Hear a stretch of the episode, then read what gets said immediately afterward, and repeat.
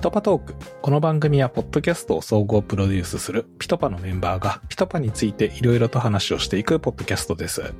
今回はですね、えー、ポッドキャスト事業責任者やってる私、富山が、ポッドキャスト事業の制作面、 PitPa チームですね、えー、ジョインしていただいている方々を紹介していく企画になります。で、今日はですね、その中でも、まあ、長年、ポッドキャスト番組制作、プロデュースしているという、まあ、ご自身もですね、その番組に出演されているという、えー、伝説的な、こう、番組もいくつも作っている山本博さん、えー、お招きしました。山本さん、よろしくお願いいたします。よろしくお願いします。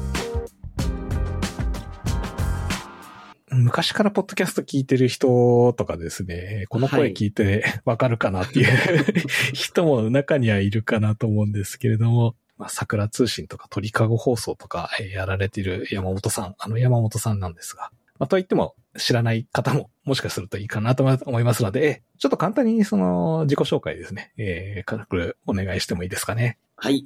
皆さん、こんにちは。山本です。えー、っと、先ほど、富山さんからも、えー、っと、ちょっと紹介いただいたんですけど、えー、ポッドキャストを、の制作をスタートしたのが大体多分2005年ぐらいなんで、ポッドキャストが始まってすぐぐらいに、その、やってるんですよ。確かに。っていうだけで、その、ポッドキャストを昔から聞いてる方は、もしかしたら僕のこと知ってる方もいらっしゃるかもしれないですけど、えー、っと、もともとはですね、ポッドキャストは趣味でやってたんですよ。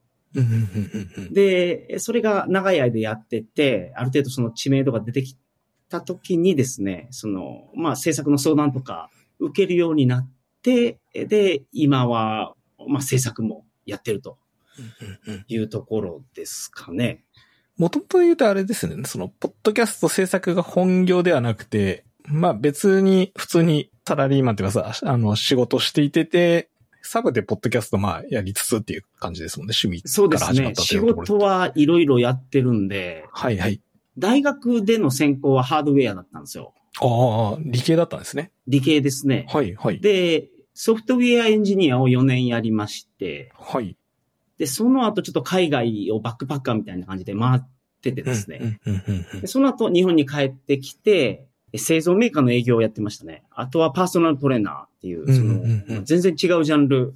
理系は理系なんですけど、全部。はい、はい、はい、はい。の仕事をやってる間に、その、副業で、ポッドキャストの制作っていうのを途中からやってましたね。ああ、なるほど。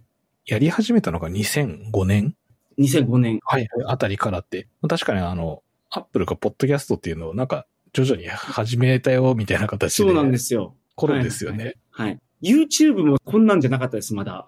ああ、そうですね。YouTube 出る前じゃないですかね。そうだと思います。はい。ですよね。えー、はい。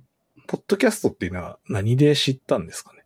え、そのアップルが、あのー、リリースしたっていうのと、その当時 iPod が出たじゃないですか。はいはい。その iPod が出た時にそのハードディスク MP3 プレイヤーっていうのが出たんですね。ええー、その当時、2003年とかの当時に、はい。30ギガとかのハードディスクを持った MP3 プレイヤーがあったんですよ。すごいでかいですね、当時としては。そうなんですよ あの。ノートパソコンのハードディスクそのまま入れれましたから、ね、ああ、なるほど。はいはい。っていうのがあって、そこにその、バックパッカーで海外回るときに、はい。日本語のその音声とかを、が欲しかったんですよ。ラジオ番組とかあったり、うんうん、ああ、はいはいはい、はい。で、その時にポッドキャストを見つけて、ええ、聞くようになって、ええ、で、僕もやってみたいなという流れですかね。あ、じゃあ、日本にいた時っていうよりは、バックパッカーやって海外飛び回ってる時に知ったっていう感じですかね。そうですね。はい。ああ、そう,ね、そうなんですね。はははまあ、日本はなんか一部の人だけがちょっとギークな人がかじったぐらいですけど、海外だとそれなりに流行ってたんですか、その当時って。いや、そんなこともなかったです。あの、あそうそう。ポッドキャストが、そのやっぱ世に出てきた時、新しいものが好きなので、うんうんうん、やってみたいなと思ったのが一番だと思うんですけど、その、はい、海外旅行をバックパッカースタイルでやってると、えその日本語に飢えちゃうんですよ。あははは当時はそんなにその日本語が溢れてなかったので、ここまで。うんうん。えっ、とですね、皆さんが mixi とかで日記書いてた時代です。ああ、その頃の時代ですね、確かに。うんあれなんか謎の文化でしたけどね、あの、はいはいみんなに日記読んでもらうっていう。はいはいはいはい。ようやくウェブ上で書き込みができるっていうか、そういうまさにそうですね。ウェブ2.0ぐらいの頃ですよね。はい。で、はい一般の方が初めてその、インターネットにうん。参加してきたっていうのをすごく感じましたね。うんうんうんうんうんうん。そうですよね。2002年3年ぐらいだと日本でもようやく常時接続っていうのが、あのソフトバンクがいろいろ配りまくって、なるほど、なるほど。っていうぐらい。いの時期ですよね。はいねはいはいはいはいはい。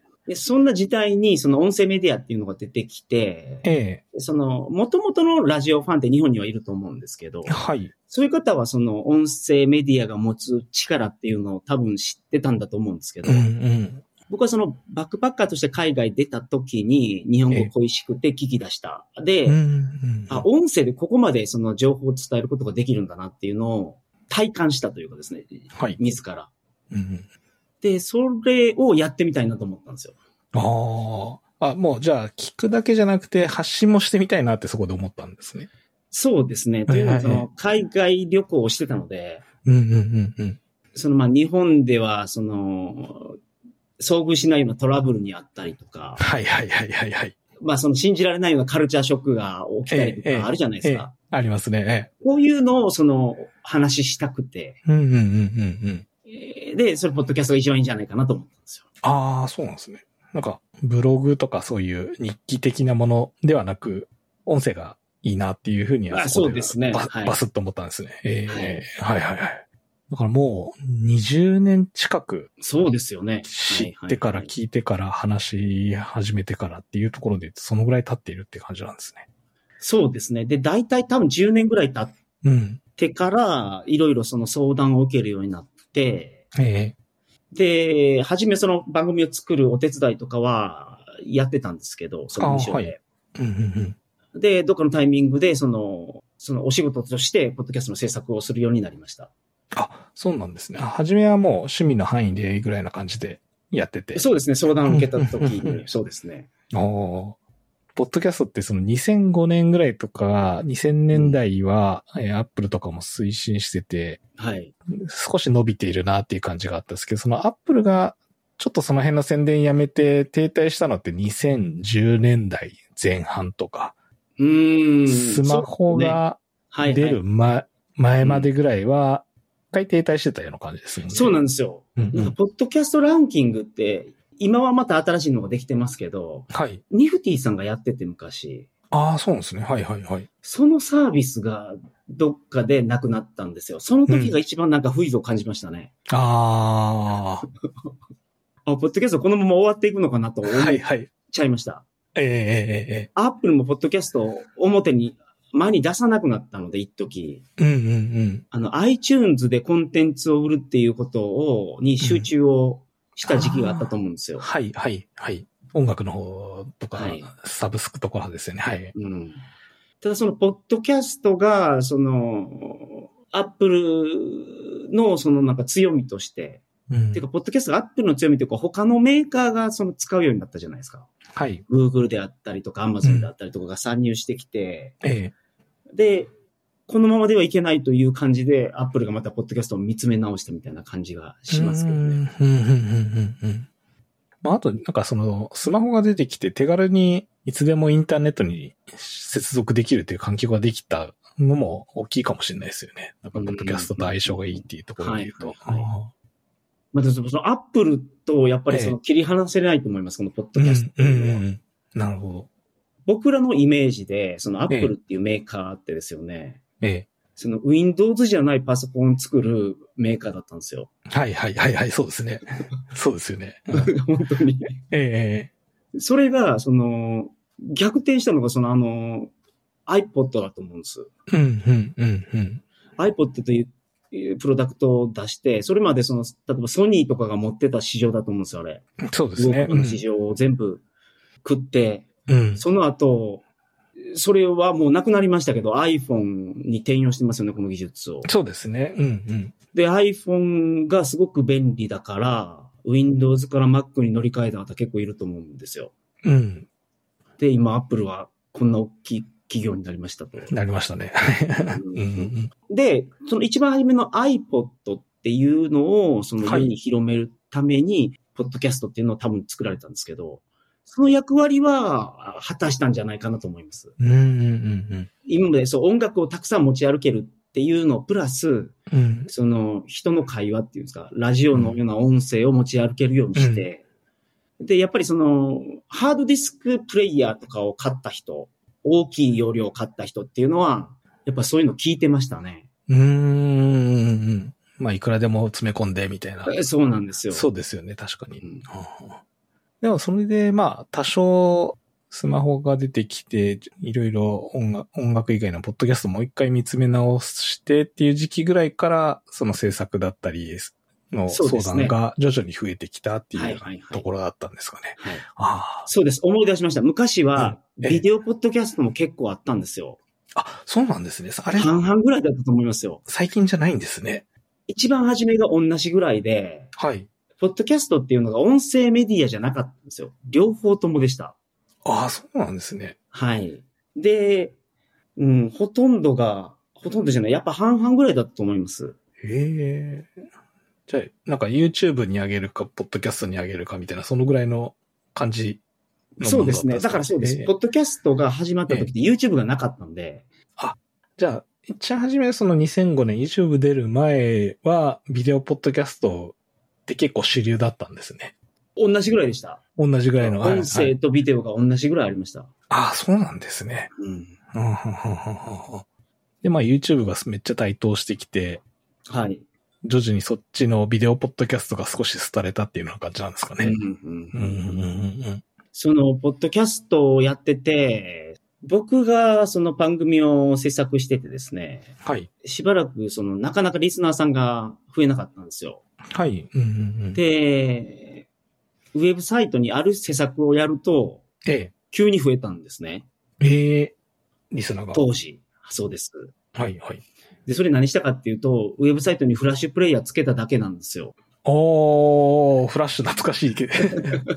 え、それはな何年ぐらいですか ?2000。いや、まあ始まってすぐ、えっ、と、始まって1年2年ぐらい経った時ですあーはいよ。2007年、8年とかだと思いますけど。ぐらいとから、はい、はい、はい。それぐらい、そのまだ、なんていうんですかね、整備されてなかったっていうのかな。うんうん。音声を配信できる仕組みをアップルが作って、はい皆。さんそこにコンテンツを上げるようにしてましたけど、ええ。だウェブ側でどういうふうに見せるかとかもでは全然皆さんまだ考えてなかった時代だと思うんですよ。うちも僕も考えてなかったので。はい、はいで。そこをちゃんと整備すると、リスナーがすぐ増えたので、あそうなんですね。はいうんちゃんとその、ウェブサイトとかを運営してやってたところっていうのは、初めからリスナーを取れたんじゃないかなと思いますね、今では。ああ、そうなんですね。うんうんうん。あれですか、ウェブサイトはなんか検索とかで引っかかって、すそこに来てとかっていう感じなんですかね？当時、そう、ラジオを聞くのが、多分その携帯で聞くよりも、ブラウザで聞くのが多かったと思います。あその視聴シーンが。あ、なるほど。今は圧倒的にそのスマホで皆さん外で聞いてたりすると思うんですよ。家の中で聞くときも、うん。もう、Bluetooth イヤホンだけじゃないですか。そうです、そうですね。うん。当時のポッドキャスターリスナーはですね、あの、えパソコンデスクの前に座ってですね、え、ええ、え PC でソコンモニターと聞いてたんですね。そう、向き合って聞いてたんですよ。ああ、そう、そうだったんですね。持ち運ぶではなくて。そうなんです。だからブラウザーにプレイヤーが行ったんですよ。はい、そっちはい、はい。の方が圧倒的はいにその、聞かれてたんです。ああ、そういう事情があったんですね。と思いまますね。その、うんまあ、当時を振り返るとですけど。はい、はい、はい。うん。確かに。その当時だとそうですよね。パソコン背置いて、そこでちゃんと聞くっていうのがイメージできますよね。はい。はいはい。で、そこで、まあ、リスナーいろいろ抱えて、いくつか多分番組やられてると思うんですけども、一番初めてどんな番組やってたんですか、一番初めはその鳥かご放送っていうやつはいを始めました、僕が。ああ、そうなんですね。はい。はい。ちなみにちょっと順番あれだったんですけども、今作っている番組って何番組ぐらい実際あるんですかね？今稼働してる番組がね7つぐらいだと思うんですえ。けど、うんうんうんうんうん幅広くやってます。あ、鳥かご放送とか。そうですね。その旅行作家さんとやってる桜通信っていう番桜組通信さん、はい、めっちゃ有名ですよね。あと、弁護士さんとやってる弁護士放送っていうはい番組。あとは、種苗メーカーさんですね。その、種を販売されてる、坂田の種さんはい。の番はい組。うん。あとは、高知県の県議会議員さんの番組もやっててですね。へえ。今、その、やっぱ、ポッドキャストを使って、まあこういう、その情報配信はいかがですかと。はい。提案をしたときに、その県議会議員さんがですね、すごい興味を持ってくれて、で、情報配信をやってる。はいはいはい。あと副業の会社の、えっと、マーケティングの番組っていうのもうんうんうん制作をしてます。あ、なるほどですね。ピトパだと今、耳寄りな音の話はい。の一番組と、あと、最近だとちょっとこれからリリースする企業さんの、えー採用目的のポッドキャスト番組。はい。これは面白いですね、本当に。や、やっていただいてるという感じで。今、その辺の番組、結構全部、7本も8本も、まあうちの番組もそうですけど、続けているっていうところで言うと、結構忙しいですよね。そうですね。まあ、ただその番組長く続けてるので、かなり効率化はできてますね。ああ、はいはいはいはい。山本さんが、あの、今、うちからで言うと、あの、まるっといろいろまお任せしている台本ですとか、まあその番組の企画から台本作る中身の調査だったり、あとは収録現場にも出てもらったり、もちろん編集もやっていただいてるんですけれども、はい。大体他の番組もそれまるっとやってる感じなんですか？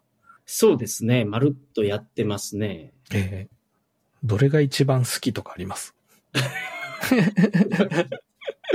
それそれはさすがにその、ないですけどね。そのええ色が違うので、聞いええてるリスナーさんも全然違う感じはするんですよ。はいはいはい。うーん。うん、どれが好きっていうのはなかなか難しいな。まあ、あうん。ただその、僕が出演してる番組で言うと、ーはい。演者が楽し、演者っていうか出演者が楽しくないと、うんうんうん。リスナーの方は絶対楽しくないだろうなとうん。思ってるので、どの番組も一応その僕が好きな切り口で、ええそれを表現しようとしていると思いますね。なるほど。山本さんが楽しめる番組を作るっていう。そうだと思う。そういう です。はい。変な変な話。うんはいもうだから、鳥かご放送とかは本当それで言うと、10、なんで20年近くやり続けられているのはもう本当にやってて楽しいっていう感じなんですか？えそうですね。あとは、鳥かご放送っていう番組は不定期更新にしているので、はい。更新のプレッシャーがないとああ、いけるはい、はい。まあ、だからそのしばらくお休みする期間もあるので、ら、うんうんうんんそういう感じ。で続けてる番組もあれば定期的に更新してる番組もあるという感じですかね。その、ポッドキャストの制作をしててもそうなんですけど、やっぱりその、お客さんの都合で、予算が今回取れたとか取れなかったとか、ええ一回お休みしたりがあるので、はい。まあそれをうまく組み合わせながら、うん。10番組ぐらいは運用している気がしますね。うんうんうんうんうん。しかもいろんなパターンのやつを作られてますもんね。いろんなパターン、そうですね。ええまあそんな、ポッドキャスト制作、まあ僕からしたら大先輩な方なんですけれども。長くやってるだけで。ええピトパと、で出会ったのっていうと、今から1年半ぐらい前とかですかね。そうですね。ええですまさにそうです。はい。この時って、えっ、と、何でピトパのことを知って、何を期待して連絡もらったとかでしたっけ？えっとですね、ええ今僕カナダにいるんですよ。ああ、そうですよね。留学、ちょっそうです。とさそうなんです。留はいはい学をしてるんですけど、で、うんそれでカナダに行きたいなというのをおぼろげながら考えててですね。はい。で、リモートで働けるような、うん。その、制作会社ってないのかなと思って調べたらピトパが出てきたんですよ。ああ、そうだったんですね。はい。はい、はい、はい。で、すぐにメールを送ったという感じです。はい、はい、はい。そうですね。まずは僕はその、自分はこういうことできるので何かポジションありますかというお話をしたくてメールを送ったと思います。僕もあれをメールを受け取った時に、はい。山本ですって来て、はい。で、こんな番組作ってますっていう書いてあって、いや、あの山本さんだと思って。いや、ありがたかったですよ。僕のことも聞いてくれてたんで、あ、そうですね。はい。僕がそのするプレゼンのそのひ一つやらなくてよくなりましたから、その、こんな番組やってるんですよっていう紹介が。ええ当時から桜通信と弁護士放送はすごい、あの、ヘビーリスナーっていうか、あ今までのやつを、はい。ええ聞いてたんで、あ、うちでいいのかなと思って、いろいろ話話を聞いて、意気投合して、そこからまあ番組ちょっといろいろ、あの、入ってきたやつをお手伝いって言いますか、あの、依頼させていただいてるんですけれども。はい。で、まあ実際に働き始めて、はい。思ってたピトパーでこう働くので、イメージ、どんなイメージがあったとか、そのギャップみたいなものとかってありました？いい意味でも悪い意味でも、全然。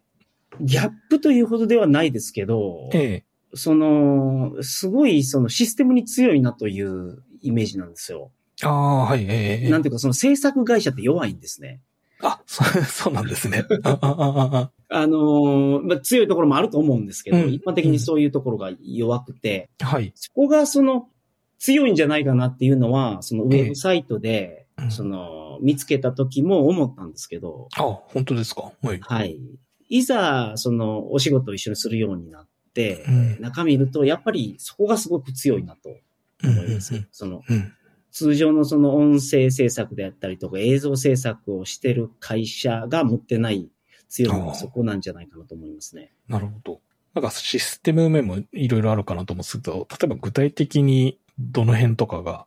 えーと、そうですね。あの、皆さんが想定しているそのレベルの話ではないんですけど、一般的にそのシステム会社が例えばポッドキャストを配信する環境を構築できるかっていうと、ええ。これを構築できるところすら、その多くないというかですね。ああ、録音集、編集はできたとしてあも、そね。それを配信するところまでやってうる。ん。だから今までのその放送業界とか制作会社の、のデジタル化っていうところうんうんで、そのやっぱ制作するスタッフと、そのシステム周りがなんか切り分けられてた感じがするんですけど、ああ、なるほど。うんうんうんうんピトパだとそれがもう皆さんそれぐらいのその基本的なナレッジがあるので、ええええええ。まあそうですね。もともとで言うと、僕とか代表やってる石部とかの、本当システムエンジニアというか、ウェブ系のコンテンツをずっと作ってきたバックボーンがあるので、ええああいうウェブサイトとかって、正直、ねそこまで分業じゃないっていうか、コンテンツ考える人と、はいはいはいはい。ブログ書くのと一緒で、うんうんえ制作する人って結構一緒っていうことがやっぱ多かったりするんで、はいえーなんかその感覚でやってたっていうのは確かにありますね。うんうんうんあと、だからこそですよね、そのデータ分析とかをしっかりしてるじゃないですか、その。ああ、はい、はい。えこれってその、そのマーケティング会社は普通にやってることだと思うんですよ。そのええマーケティングのその PDCA を回すために。はい。で、そのポッドキャストを制作してる会社で、ここまで面倒を見てる会社っていうのは少ないんじゃないかなと思いますね。うーん、あ、そうなんですね。今まで山本さんがお手伝いされてたところも、どちらかというと編集とかその辺周りだけまあそうです。はい。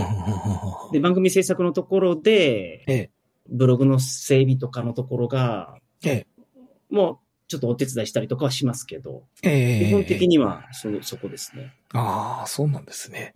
いや、ウェブで作るとなると、やっぱり数字も見てそれを細かく改善していく。改善していくっていうのって、どちらかというとちょっと当たり前な世界っていうか、それをや,、うんややらないと本当伸びていかないっていう、なんか土台があるので、それが当たり前かなとは思ってたんですけども、結構やっぱそっか、放送業界がベースだとすると、そのあたり分業って言いますか、ここまではプロだけれども、ここからは他の人が、みたいな、そういう感じとかがあるんですかね。うんそうだと思いますね。まあ、その、だから音声コンテンツのアクセスをの数字を取るっていうのが、ええ。昔はその、なんていうのかな、そのサーバーのアクセスログ見るぐらいしかなかったと思うんですよ。ああ、はいはいはい。ええ。それがまあいろんな方法で取れるうんっていうところを、その、まずはやってるところが少ないんじゃないかなと思います。うん、うん、うん、うん、うん。確かに。で、今回こういう施策を打ちました。うん。で、それに対する反応はこうでした。うんじゃあ次はどうしましょうっていうのが、まあ、PDCA が回せるっていうのは、その会社として、その依頼するのに依頼しやすいんじゃないかなと思います。ああ、なるほど。ここは確かに、一応強みにはしているつもりではいましたけれども、改めて、やっぱその辺って違うんだなっていうのがあったんですね。特に会社の担当者の方って、その、ええまあ、マーケティング新しく始めるとですよね、その成果っていうのを報告しないといけないと思うんですよ。うんうんうんうん。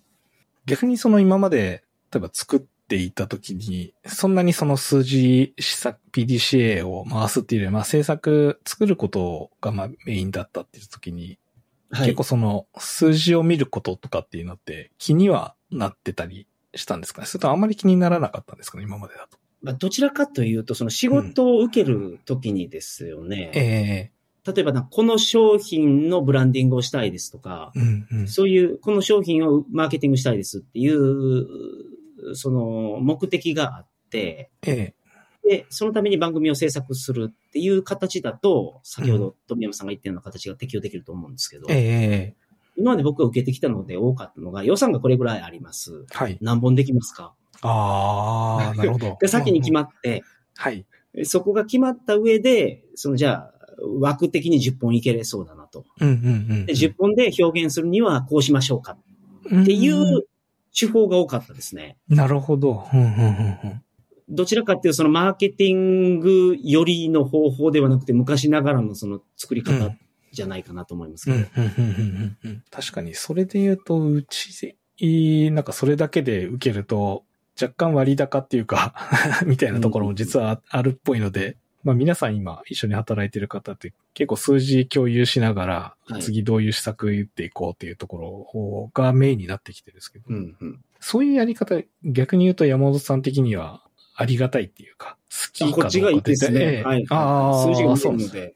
うんうんうんはいうんうんうん。なるほどですね。じゃあなんかその辺が一緒にピトパで働く場合にはその辺一緒に楽しめる人の方が良さそうかもしれないですね。はい。だけどこれは楽しめるんじゃないですか。今までその手に入れられなかったデータがピッとピッと取れて、うんうんうんこれはその番組やってる人は、そのリスナーさんからの反応だけではなくて、ええ数字が見えるっていうのはう、んすごくいいと思いますね。ああ、本当ですか？うんうんうんそのあたりも、まあもともとウェブ畑出身だっていうので、あの、再生数とかも実はこだわってるって言いますか、はいはいはい。ちょっとボット的な無駄な再生数とかも実はあったりして、うん施策と関係ない数字の伸びだったりみたいなのは、なるべくこう排除して、本当に純粋に聞かれてる数みたいなとかをこう突き詰めてったりみたいな、そういうあたりとかね、確かにやってたりはするんで、数字とかがもし好きであれば、うちの制作スタイルに結構合ってくるかもしれないですね。逆にあの、負のギャップって言いますか、ここをもっと改善した方がいいんじゃないかみたいな、その辺ってなんか思うところあったりします？いや、ほとんどなくてですね。ああら探ししかないですけど、はい、いえいえ。収録した時にバックアップを、その、取ってない時があって、それがちょっと心配っていう。ああ、なるほどまあ。でも、その、今まで問題とか起きてないですか、収録して。そうですね。バックアップ、まあその収録する機、今リバーサイドで撮ってるんですけれども、リバーサイドはまあ結構 UI がしっかりしてるので、録音ボタンを押し忘れぐらいしなないるほど限りは、あ、えそう、あそれでトラブル起きてないのであればえ、ええ、大丈夫です。今までその制作してて、その、うん。素材がないとかいうのが一番困るので、そんな、ああ、そうです、そうそうですよね終わ。った後。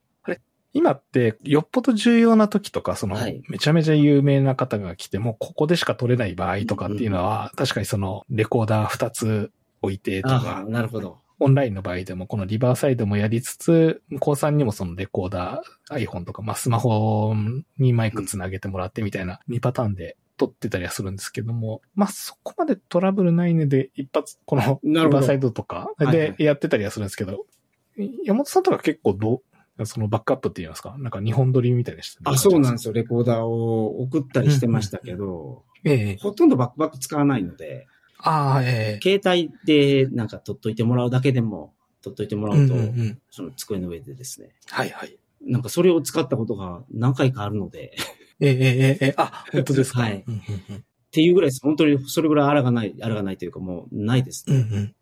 うんうん。あ、本当ですか？ありがとうございます。た、確かにその、バックアップって言いますか？えーちゃんと取れなかった問題っていうのは、過去、たまに、たまにっていうか、その、有名どころさんの、みたいなところで、うん。あの、起きてしまったっていうのは、確かに事例としてはあるので、はいはいはいはい。それ、側はすごい、あのー申し訳ない気持ちになりますよね、その。なりますよね。ええまたその辺はシステム側のちょっと信頼って言いますか。はいはい、そうですね。を、ええやっている。前、前はこのリバーサイドじゃないやつでやってたんですよね。はいはいはい。なるほど。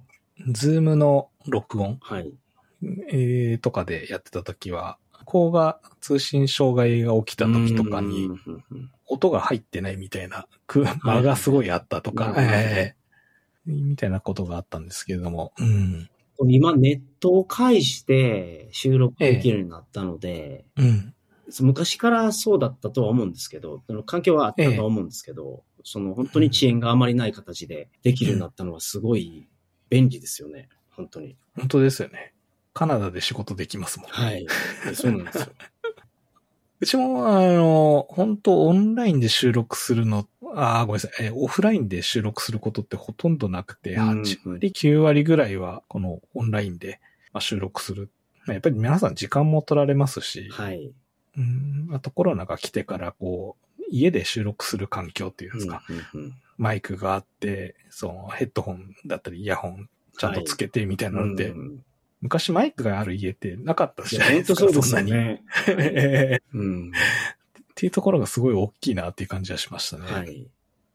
じゃあですね。まあ、あの、いろいろちょっと山本さんのあ過去の話だったり、えーピトパでの働き方とかも聞いてきたんですけれども、はい。多分これ聞いてる人って、ちょっとピトパで働いてみようかな、みたいな、うんあの、とかピトパってどんな会社なんだろうな、みたいなことで聞いてくださってる方がほとんどだと思うんですけれども、まあ、一言その山本さんが、今一、まあ、外部っつったら今は全然ピトパのメンバーではあるんですけれども、はいえーそうとか見たときに、ピトパって会社ってどんなところがいいって言いますか、働きがいがあるとか、そういうものとかってなんかあったりしますかね？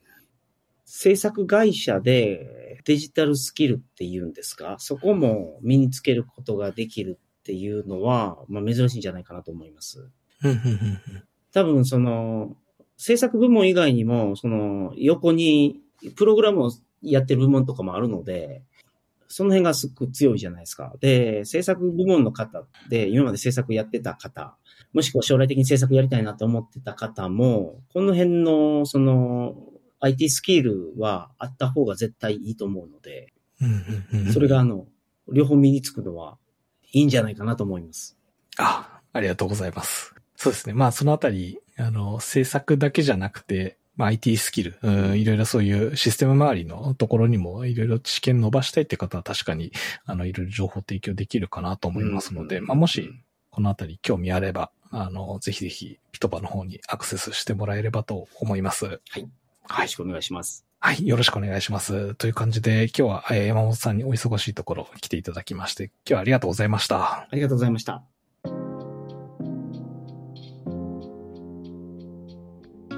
今後もこの番組ではピトパのメンバーが回ごとに変わり登場します。今回の放送を聞いて、ピトパに興味を持った方は概要欄のリンクからアクセスしてください。これまで制作してきた番組一覧、ポッドキャスト制作のナレッジブログ、採用情報等を見ることができます。よろしくお願いします。それではまた。